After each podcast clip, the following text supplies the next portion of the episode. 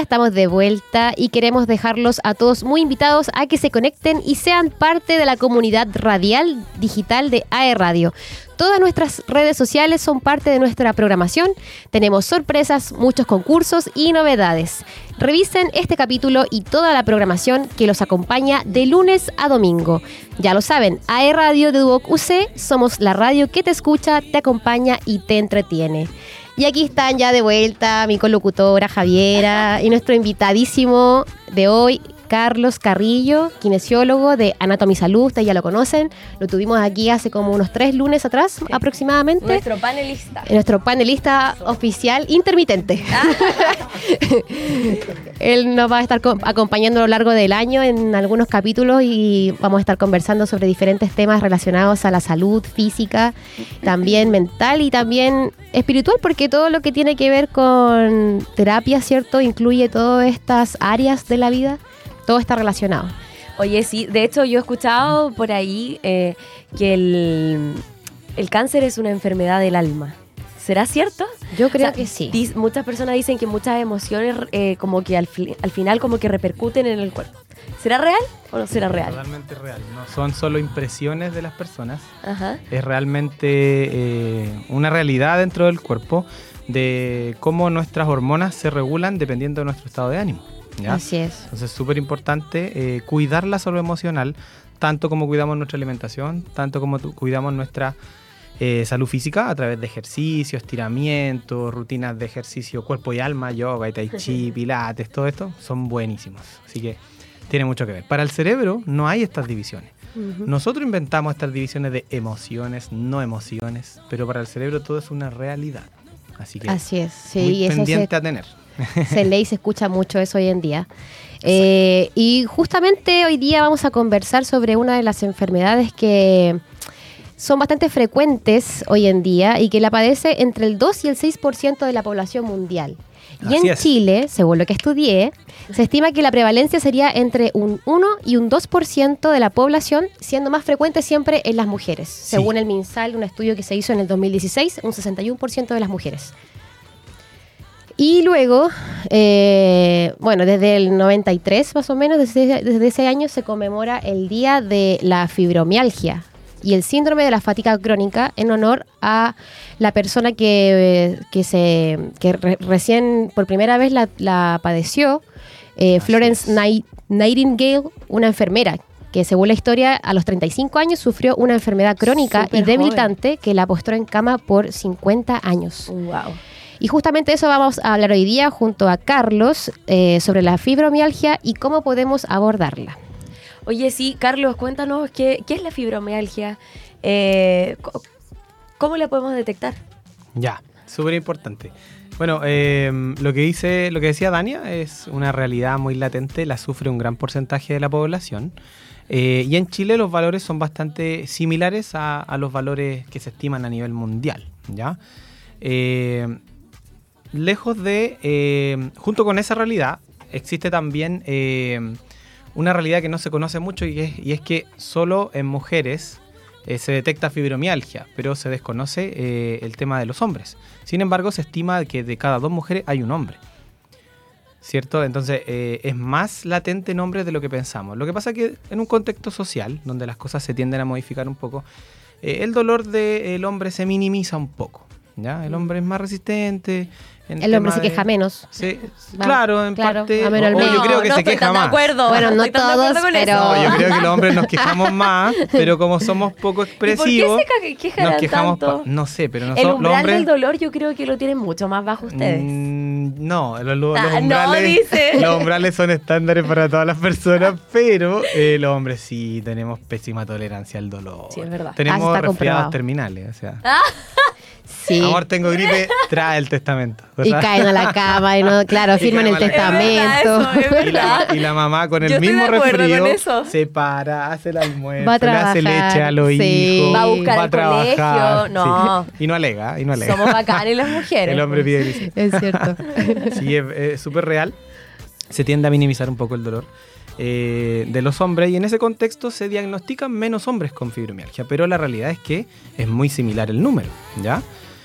Eh, quizás las mujeres, al ser más hábiles emocionalmente, tienen esta capacidad de expresar un poco más las emociones y no reniegan eh, que haya esta condición tan dolorosa, exacerbada, etcétera, etcétera. La pregunta que me hizo eh, Javi es, ¿qué es la fibromialgia? La fibromialgia, si lo podemos concretar, bueno, la fibromialgia sí es un conjunto de síntomas diagnosticados por el paciente, ¿ya? Principalmente se destaca rigidez por la mañana, problemas de memoria, estado depresivo y el más común, dolor multifocal, ¿ya? Eh, eso es lo que reportan los pacientes. Ya está asociado a un montón de problemas más, pero eh, ¿qué lo que es? Es principalmente un trastorno del sistema nervioso central. O sea, el, el sistema nervioso central como que se predispone a percibir dolor, punto uno, a ampliar esta capacidad de sentir dolor. Y segundo, lo que hace que esta balanza se sobrecargue mucho más hacia el dolor es que todos los sistemas, opioides, eh, dopamina, endocannabinoides, eh, endorfina en general, que van a modular el dolor, están inhibidos. Y por ende se suman esos dos puntos y queda la escoba y tienen eh, esto- estos cuadros de dolor poco típicos, poco localizados, generalizados, que a veces se trasladan y eso acarrea un tema social eh, muy importante, ya que a las personas con fibromialgia eh, tristemente son terminadas estigmatizadas por el personal de salud y la familia, no solo la familia, ojo, los que supuestamente saben también les hacen estos comentarios, que son personas exageradas, que son personas locas, ah, que tiene problemas en la casa, porque no entienden lo que realmente les está pasando. Problema. Wow, oye, qué increíble cómo el sistema nervioso manda todo hacia abajo. Todo. Si no pasa, todo. yo le digo a mi paciente, si las cosas no pasan en el cerebro, no pasan en ningún lado. Todo está ahí. Todo está ahí. Oye, Carlos, ¿y dónde específicamente se localizan los dolores o es en general? Existen, eh, no, son generales. Ya, Los perfecto. pacientes, según experiencia clínica, reportan mucho dolor de manos, ¿ya? Mm. mucho dolor de pies, a distal, ¿ya? Dolores generales de espalda, eh, adormecimiento de manos. eh, y obviamente el problema de ellos es que eh, los pacientes con fibromialgia rápidamente van ¿dónde? a un traumatólogo. Entonces les empiezan a mirar deterioros. Ah, me duele el cuello y me duelen los brazos. Saquémosle una resonancia de toda la zona. Saquémosle una radiografía de toda la zona. Entonces empiezan a culpar a pequeños deterioros. Ah, que usted tiene una tendinitis. Ah, que usted tiene un pequeño desgaste en el tendón. Ah, que usted tiene la bursa inflamada. Entonces empezamos a echarle la culpa de dolores extras que tiene la persona, quizás por fibromialgia, a pequeños deterioros eh, eh, estructurales. El problema de eso es que todas las personas adultas que bordeamos los 40 años ya tenemos deterioros. Entonces no podemos culpar a ese deterioro como a Exacto. solo, ah, que usted tiene una tendinitis y por eso le duele el hombro. Hay que caracterizar el dolor, cómo es el dolor, en qué momento se presenta, los mitigantes, los agravantes, qué tipo de dolor es, etcétera. Y, por ejemplo, para toda la gente que está en la casa, ¿cuáles son los dolores que más son alarmantes? Y tengo que decir, ya, tengo que ir a médico y tengo que ir a, a ver qué, qué tengo. Ah, comprendo, ya. Los dolores más alarmantes, concretamente, si, si lo vemos así, son los dolores que te despiertan en la noche. Mm, Porque los dolores que te despiertan en la noche y que no se modifican al cambiar una posición, porque a mí me puede doler la espalda, sí. pero yo cambio una posición y el dolor comienza a bajar, ¿cierto? Me pongo un cojín, el dolor empieza a bajar. Los dolores que nos despiertan en la noche, los dolores que nos impiden un movimiento, o sea que el cerebro eh, está generando un dolor tan agudo que te restringe la mecánica del cuerpo, eh, son dolores que uno le puede, les debe poner atención, ¿ya? Eh, que no se mitigan con eh, que no se mitigan con antiinflamatorios. Todos esos dolores son los que más uno debe poner atención porque lo más probable es que el mecanismo causal de ese dolor no es precisamente estructural. Por ende, te tomas un antiinflamatorio y no se te pasa porque no hay una inflamación que combatir. Es un dolor, es una, es una eh, percepción dolorosa que está comandada por otras cosas y que tu cerebro insiste en que duela, es un mecanismo protector generalizado. ¿Te fijas? Entonces, esos dolores generalmente vienen por otras causas. Desde una patología crónica no tratada, inflamatoria, autoinmune no abordada correctamente, hasta podría ser un cáncer no tratado eh, o un cáncer incipiente que no sabemos que está ahí, pero no está tirando señas. ¿ya? Entonces, súper importante los dolores. Mm, sí. Wow. Y Carlos, ¿qué personas eh, son más propensas a padecer este, esta enfermedad? La fibromialgia eh, eh, está presente en todas las edades. ¿ya? No se tiende a diagnosticar. Nadie en es libre. edades- Sí. Nadie está libre. No se tiende a diagnosticar en edades tan tempranas porque se presumen otras cosas. Pero eh, como el bagaje de las personas con fibromialgia bordea de los 2 a los 7 años, eh, en donde ellos están buscando qué tienen, y como, como casi el diagnóstico es por descarte, eh, pasan mucho tiempo. Pasan mucho tiempo buscando cosas. Mis pacientes me dicen, eh, a mí me duele desde los 13 años, a mí me duele desde los... o hace 15 años cuando tuve a mi primer hijo. A mí me ha tocado preguntar, ¿hace cuánto te duele? Eh, eh, ¿dónde, ¿Qué tiene fibromialgia? Eh, ¿Cuánto tiempo te pasaste buscándola? ¿Cuánto te diagnosticaron? Hace dos años. ¿Y cuánto tiempo te pasaste buscándola? Porque es una realidad que yo conozco, entonces les aprovecho de preguntar eso. ¿Y cuánto tiempo te pasaste buscando este diagnóstico? 15 años. Oh, demasiado tiempo. Entonces eh, yo le pregunto, ¿y qué pasó en tu vida hace 15 años? sí. Y muchas veces salen cositas no, no físicas, Mm. sino que emocionales, que son impactos importantes, en, en este caso a nivel emocional, y hace 15 años sucedieron cosas en su vida, en su alma, en su físico, en su metabolismo, que condicionaron a tu cerebro a vivir preventivamente. Lo estoy explicando desde el punto de vista práctico. Un cerebro preventivo porque tiene una noxa muy agresiva y por ende vive a la defensiva. Entonces exacerba dolores y genera estos cuadros dolorosos muy, muy, muy agresivos. ¿ya? Volvemos de nuestra tanda eh, breve, la hicimos muy breve porque el tema, la verdad, está muy bueno, está extenso y está muy interesante, la verdad. Sí, Carlos Bueno, dice que da para como para cinco capítulos más. Sí, es muy extenso el tema la- porque hablamos de como nos habíamos quedado en la parte en donde el cerebro influye bastante, pero también yo tenía quería preguntar eh, por ejemplo, por ese caso en particular de la persona que hace 15 años le pasó algo. Ajá. O sea, estamos hablando de que esta enfermedad también tiene mucho que ver con cómo gestionamos nuestras emociones. Exacto. Y qué es lo que reprimimos y dejamos salir. Porque es muy bien, muy bien dicho, hoy en día se habla mucho de las emociones y de lo importante que es no reprimirlas y dejarlas Sí, salir, dejar que fluyan y dejar que sean emociones. Dejarla salir una forma muy común y ya está estudiada es verbalizar algo. O sea, conversar. Echar para afuera, como tú bien dices, eh, ayuda mucho a que los niveles cerebrales disminuyan el estrés y se puedan afrontar el tema de otra manera. ¿ya? Eh, Yo creo que una filosofía de vida, y se lo decía a la Dani antes de, de partir el programa, eh, cada vez que te pasa algo malo, perdón, eh, piensa en que mm, todo tiene solución. O sea, todo sí. tiene solución. Por ejemplo, yo soy estudiante y es como el mayor miedo de un estudiante hoy en día es como hoy el reprobar. El reprobar. El reprobar eh, es como, hoy no, frustra- frustrante, te, te, o sea, como que te echa el avión abajo. Y yo digo, puta, si repruebo, ¿qué pasa? O sea, No pasa nada. no pasa nada. Muchas No veces cuando yo estoy como ahogada en un vaso de agua, porque literalmente muchas veces me ahogo en un vaso de agua, yo digo, oye, pero ¿qué es lo peor que puede pasar? Como, como claro, o sea, me pasó esto, hice esto, ya, ok. Pero ¿qué más? Ah, como Sí, sí, siempre eh, pienso Es eso. un muy buen ejercicio condicionar lo malo. Condiciona Sí. lo malo. No significa que eso nos, eh, nos va a solucionar todo, porque después de condicionar lo malo, o sea, preparar tu cerebro para salir adelante de esa situación, ahora yo debo ejecutar aquello que me va a hacer salir adelante. O sea, no tampoco todo es tan simple de decir, eh, no pasa nada, no va a pasar Claro. nada y me lo puedo echar de nuevo. No, la No, idea no, no, caer no, en hay eso. que accionar también, pues hay que hacer las cosas. Tiene que haber, tiene que hacer, pero es muy buen paso. Despertarse con, eh, despertarse y pensar positivo, hacer declaraciones positivas, ayuda mucho y condiciona tu cerebro y modula tu nivel hormonal para enfrentar, enfrentar mejor las cosas. Porque eres tú la que la enfrenta, por ende tú debes estar bien. Tú no vas a mejorar nada con decir, eh, lo voy a hacer bien. No va a mejorar nada. Lamento del que cree, que piensa que va a modificar algo, no va a modificar nada. Pero va a modificar algo más importante que es a ti. Yo Si creo que la actitud la es actitud. lo más importante, porque por ejemplo, eh, ahora con el final del semestre, todos mis compañeros estaban como, "No, no quiero nada, quiero irme. Y yo igual, yo debo admitir que yo estaba Oye, si exactamente pasa igual. a todos. Tampoco voy a mentir.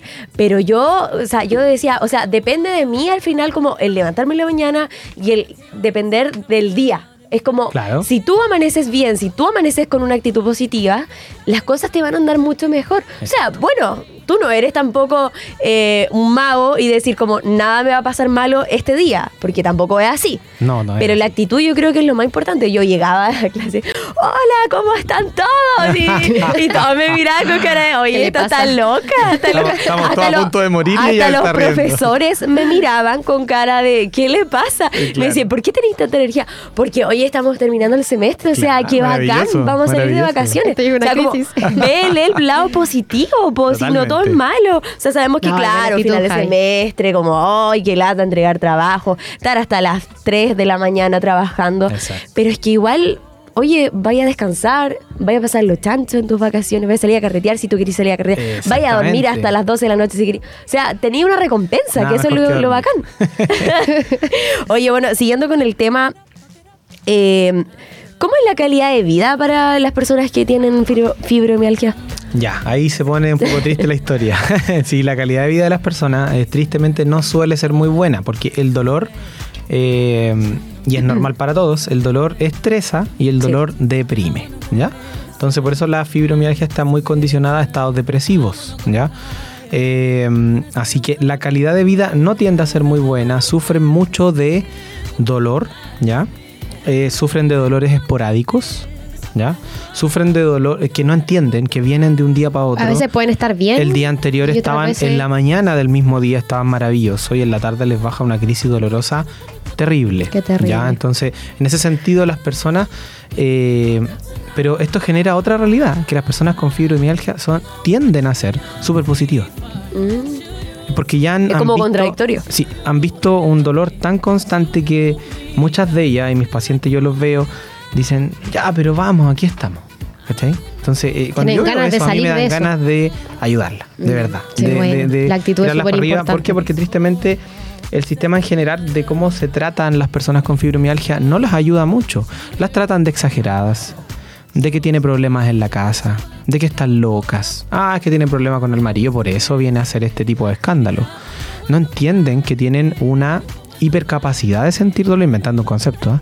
pero para que nos entiendan las personas que están en la casa, tienen una hipercapacidad de sentir dolor. Por eso las personas con fibromialgia a veces no quieren que ni las abraces. Mm, sí. Porque el roce para ellas es un combo. Entonces es una quemazón que ellas sienten. Su cuerpo les duele Les constantemente. duele todo. Oye, eso- Carlos- Y no falta el desubicado que les pega unas palmaditas o le pega una. Hoy típico de hombre. Típico, Típico de de hombre, que es como que te pegan Pa, en la pa, pa, pa. espalda. sí. O, o el Así como, masajito acá. ánimo, ánimo. Y se Sí, aquí no, terrible. Tú no sabes lo terrible que es para no una persona con fibromialgia que le hagan eso. Por favor, Sí, a la gente en verdad. la casa, no toquemos. Sean un poco, sean un poco Simplemente más no toquemos cuerpo ajeno. Sí, Yo creo que para- Lo más empático posible para una persona con fibromialgia. Sí. Y lo segundo, eh, eso, eso es un problema. El dolor que ellas sufren es un problema. El estigma por parte de sus familiares, ah, que está esta media cucú y cosas así. Y tristemente, lo más terrible para mí eh, es cuando los perso- el personal de salud hace eso. Mm. Porque pues, te- tú- tú- alguien de tu familia te puede decir eso, pero la persona que tú tienes esperanza que te sane Sí. o que te ayude, que te diga, no, es que usted, lo que pasa es que usted es media exagerada, o lo que pasa es que usted tiene problemas acá, así que tiene que ir a un psiquiatra. Entonces eh, se denigra a la persona. Las personas tienen, vienen, son muy denigradas, son muy maltratadas eh, por el personal sanitario.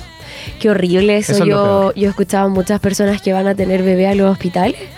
Ah, y claro, y es como, ay, no le gustó. Sí. ¿Ah? siempre hay, co- hay Ah, comentarios A mí me pasó una vez eso. Yo Muy no, no estaba embarazada. No estaba embarazada, gracias a Dios. Pero me pasó una vez que yo estaba eh, haciéndome una eco mamaria y la, la chica me dijo así como. Porque a mí me dolía, pues si duele. Yo, Totalmente, o sea. Y la cosa es que la galla, cuando pasaba la cosita. A mí me dolía, entonces yo como que me echaba un poquitito como para el lado, como, como la, la Claro, típica reacción del cuerpo. una po. reacción inconsciente. Entonces como así, y la galla me dijo, ah, eh, no es grandecita, aguantes el dolor. Ay, no, qué pésimo. Y yo quedé así como, nunca me había pasado ni una mala Qué experiencia. Jamás.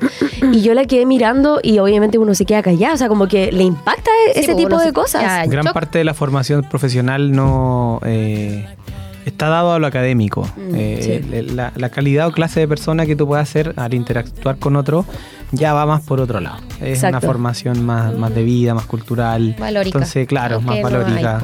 sí. Y eso a veces Hay personas que Oye, no, no lo tienen Carlos. muy desarrollado. Eh, bueno, para finalizar y cerrar el tema, ¿qué pueden hacer las personas con fibromialgia para poder sobrellevar esta enfermedad?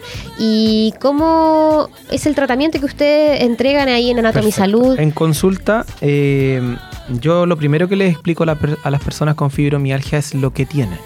¿Por qué es tan importante explicarles lo que tienen y qué les está pasando? Porque yo necesito que ellas entiendan que van a ser ellas las que se van a sanar. Yo no las voy a sanar. Mm. Por ende, necesitan saber dónde están y hacia dónde pueden llegar. Porque si hay un comentario y las personas que tengan fibromialgia que están escuchando pueden decirlo ahí. A todas les dicen, lo siento, usted tiene que vivir con dolor. ¿Cómo parte la carrera de su sanidad una persona? Claro, Claro, no hay ¿Cómo parte una persona que tú le dices, lo siento, pero estos, estos medicamentos son por si acaso, pero en realidad no te van a hacer nada?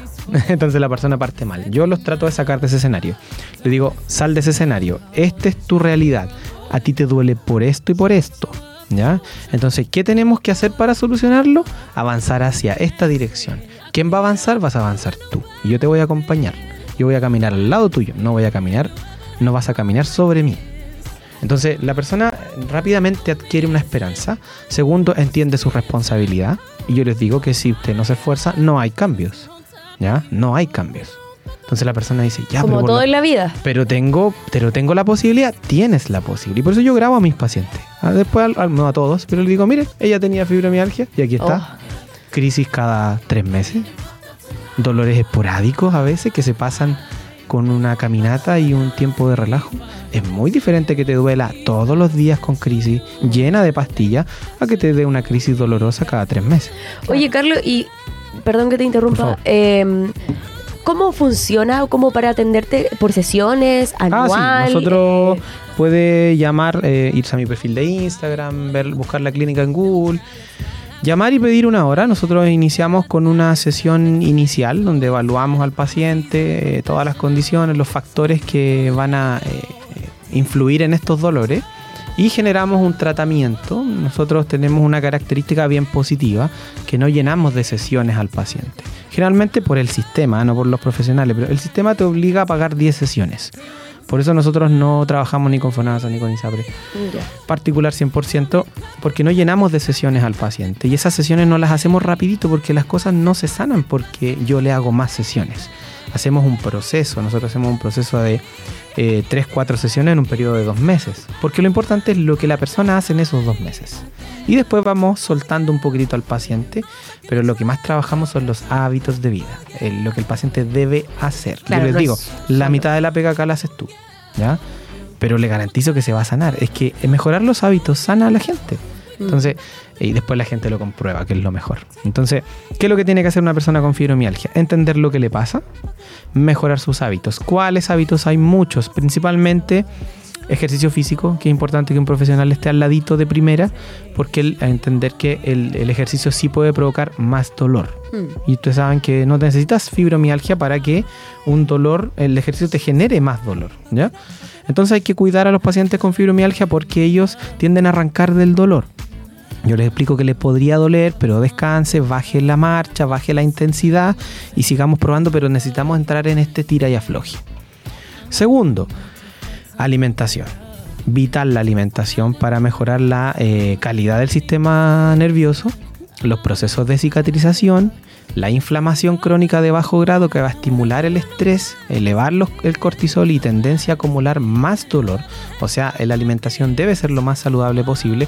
Por eso nuestro tratamiento incluye gratuitamente nutricionista. Porque es un área que es un área que yo no lo voy a lograr mejorar. Eh, si ustedes esperan que yo como kinesiólogo mejore a alguien únicamente con un ajuste o con un par de ejercicios, va a ser imposible. Por eso nosotros tratamos en base a los hábitos de vida y potenciamos esto con nutrición. ¿ya? Entonces ahí viene otro pilar importante. Higiene del sueño, fundamental. Consejo obviamente y, regulación, de la higiene del sueño, ¿cierto? Eh, hay, hay varios consejos que se dan para dormir mejor. Eh, eh, ejercicio físico, fundamental, creo que ya lo nombré. Ejercicio, eh, alimentación, Ejercicio, Gestione- sueño, alimentación. sueño, alimentación, eh, calidad, Gestión emocional. Gestión emocional, o sea, Ujú. hace poco tuve un paciente que me, me dijo, doctor, no puedo venir a la segunda sesión. ¿Qué pasó? Es que mi, mi esposo no me puede acompañar, yo no sé manejar y tengo que venir en, en micro. Y la micro me deja al frente en el mall. Entonces yo tengo pánico de las pasarelas. La última vez que Oh. intenté cruzar una, me puse a llorar. y, no me pude, no pude cruzar y un caballero me tuvo que tomar de la mano, abrazarme y caminar conmigo toda la Oh, pasarela. pero qué y yo empático. lloraba, y yo lloraba, y yo lloraba. Entonces le dijo, ya pues tenemos dos, dos oportunidades. Entonces le dije yo, o no vienes y cortamos el tratamiento aquí, o, o superamos ese miedo. Entonces yo le dije, anda, estás con tu esposo y tu hija mayor. Anda a la pasarela. Ponte abajo de ella, mírala. Oh. eh, camina dos peldaños, súbela de la mano. Estás con tu esposo, siéntete tranquila, no va a pasar nada. Claro. Eh, enfrenta ese miedo. Yo no te voy a pedir que la cruces sola como desafío, porque Claro. no puedo superarte- poquitito. generarte un trauma mayor. Pero anda, aprovecha. ¿Estáis con menos dolor? Sí, doctor, gracias, estoy con menos dolor. Aprovecha esta instancia. Estás con tu esposo, tienes menos dolor, estás con tu hija mayor. Tómalos de la mano y ponte abajo de la pasarela y enfrenta a ese gigante. Y ve que no va a pasar nada. Ya, pues lo voy a hacer. Tarea para la casa. Y ahí usted me avisa después si va a venir a la otra sesión, pero yo quiero que aprendas a gestionar ese miedo porque los miedos están en la cabeza. Eh, no existen, no existen, están en- solo en la mente, nos condicionan a nosotros. Entonces, al otro, a la otra sesión llega solita con su niña, con su hija menor, ni siquiera con la mayor, con una bebé, y me dice, doctor, pues se la pasaré en la sola. Y no me pasó nada. ¡Qué linda! Entonces, qué alegría Oye, poder acompañar a la gente en esos procesos tan básicos. Sí. Tan sí, básicos. sí. Tú no sabés qué rompiste en esa, en su mente, ¿ah? Claro. Eso es cosa de ella, pero yo creo que es una persona mucho más valiente. Bueno, y me llegó diciendo, mi familia me dice que estoy más linda, mi familia me dice que estoy más alegre. Qué genial. Ha tenido dolores, por supuesto, si yo no la voy a sanar en un par de sesiones, pero es diferente sentir dolor todos los días a sentir dolor esporádico. Oye, muchísimas gracias. Carlos, por haber estado en De la radio. El de tema nada, de hoy, la verdad, estuvo bastante interesante y tarea para la casa, para todos, a gestionar las emociones y, y un montón de consejos más que nos dio el día de hoy, eh, Carlos.